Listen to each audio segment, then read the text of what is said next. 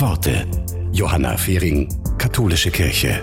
Issa Grace wurde mit Trisomie 18 geboren. Sie durfte nicht flach liegen und musste deswegen immer gehalten werden.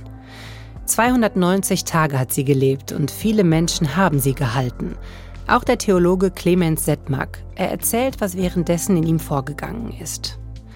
Als ich Issa hielt, ging etwas in mir vor, das schwer zu beschreiben ist. Es gibt die Phrase, etwas bringt das Beste aus dir heraus. Etwas in dieser Art geschah in diesem Moment und für diesen Moment.